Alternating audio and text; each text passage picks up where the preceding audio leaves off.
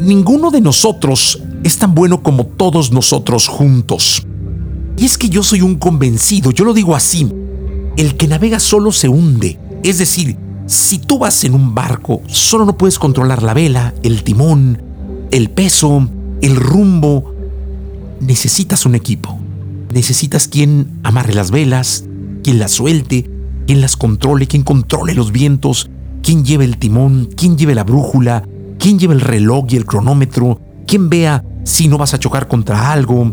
No sé, es importante hacer equipo. Cuando digo hacer equipo no se trata de un equipo deportivo, que son importantes también.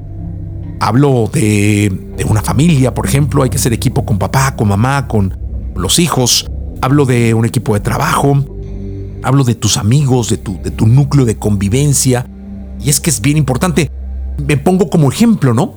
Mi padre, mi madre y yo hicimos equipo mucho tiempo, luego mi madre y yo solos hicimos equipo, y luego mi esposa, mi madre y yo, y luego mi esposa, mi madre, mi hijo y yo. O sea, siempre con la familia es importante que hagas equipo.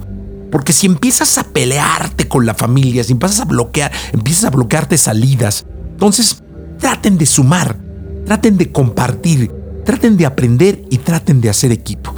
Ojo, hacer equipo con quien te quiera. Es muy importante que hagas equipo con quien te quiera.